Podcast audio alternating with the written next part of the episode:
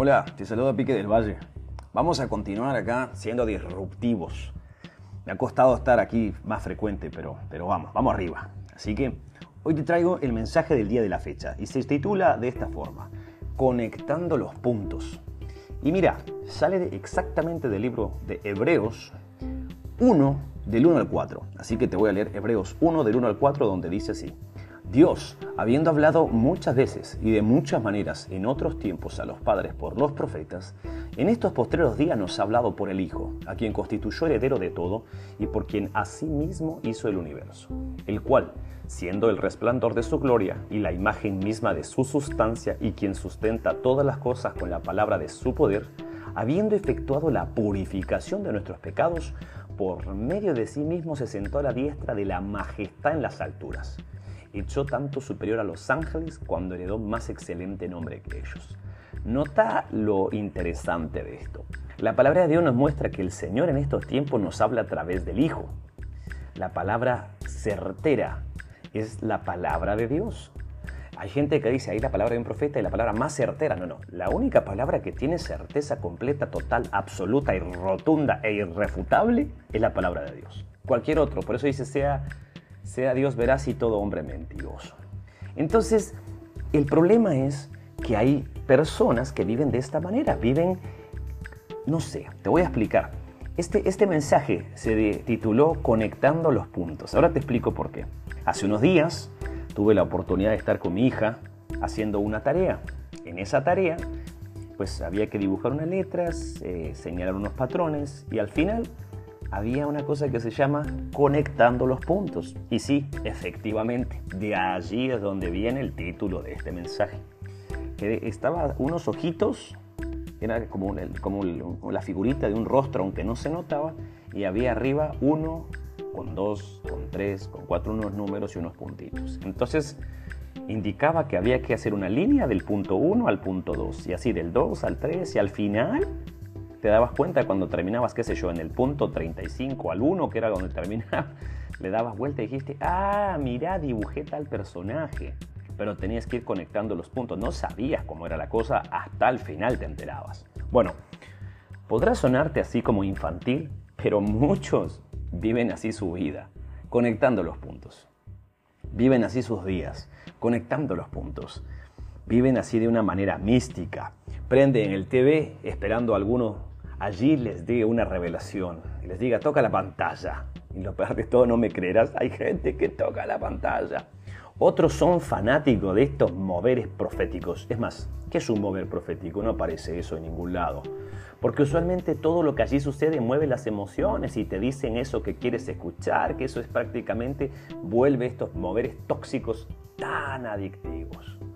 Otros se vuelven a los mensajes de estos dichos por estos profetas que cambian la voz, ya que estos son dispensadores de frases que mueven las emociones. Y ese es el problema, que esas frases que son que mueven emociones inyectan adrenalina, dan nostalgia o alegría y eso es agradable para todos y por ello es que van de aquí para allá porque todos quieren sentir algo nuevo y se mueven en esto.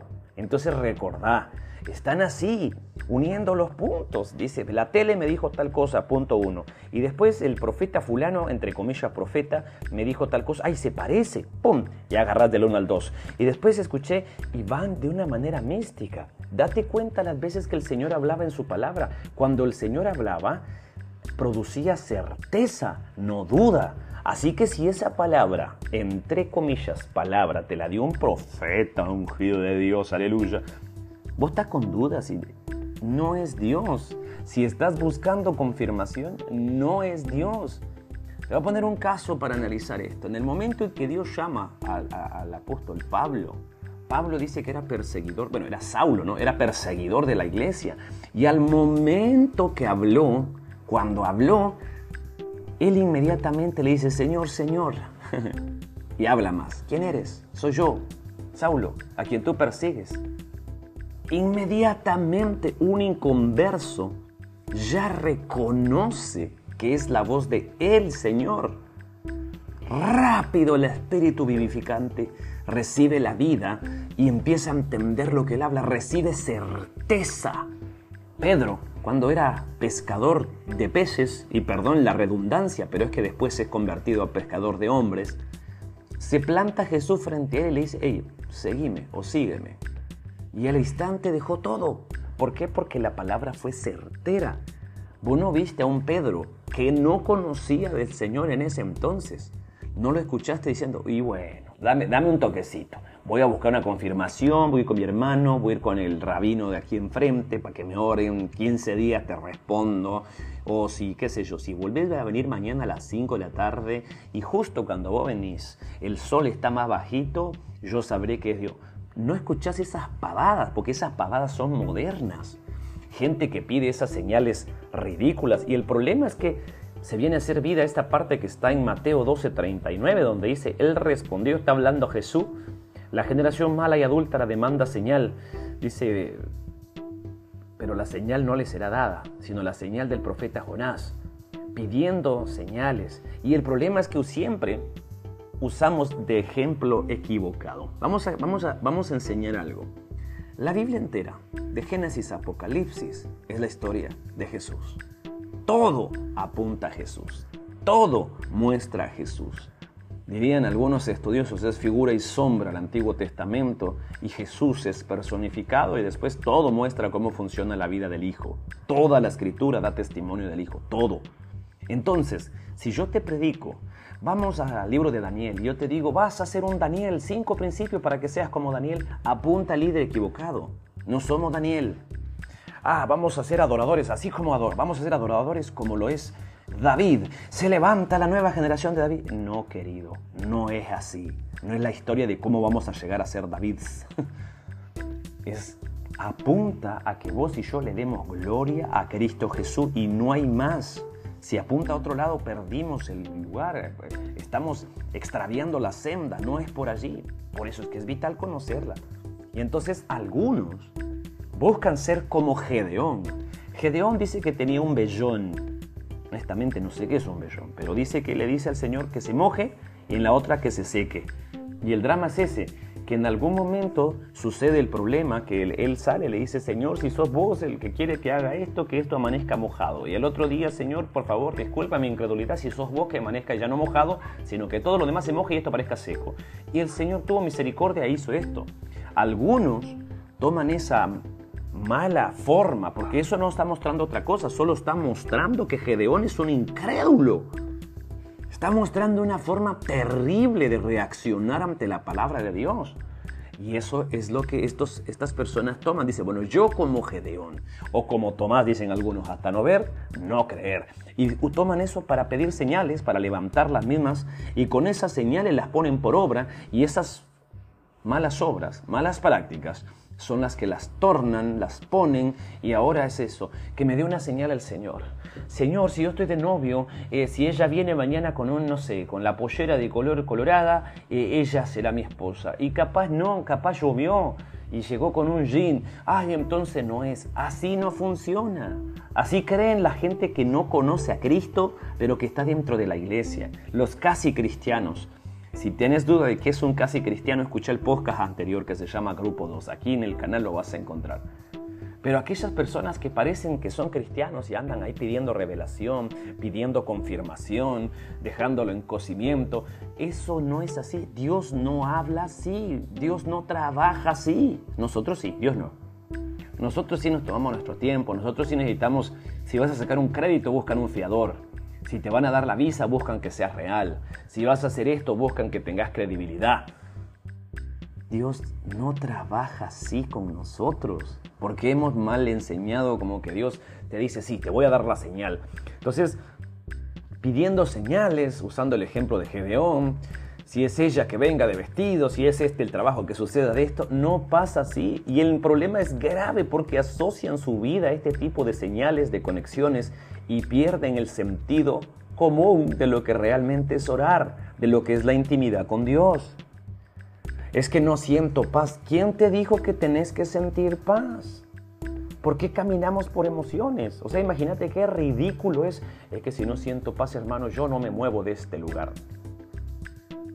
Te vas a quedar ahí como que sos árbol y vas a dar frutos y vas a echar raíz, papá, porque no se trata de eso. Se trata que seas y camines, que seas obediente y camines a la voluntad de Dios expresada en la escritura, no en otro lado. Lo que dice la escritura, nosotros lo debemos poner por obra, no otra cosa. Si andamos poniendo los ojos a la izquierda, a la derecha, ya extraviamos el camino. Si andamos dejando que, que, me guíe la señal A con la señal B, con la señal C y al final con, hago la... Ah, por aquí me va guiando. No es así. En la Biblia, te voy a mostrar algo que muchas personas hacen. Están solteros. Así que si sos soltero y me estás escuchando, este pedacito con nombre y apellido pavo.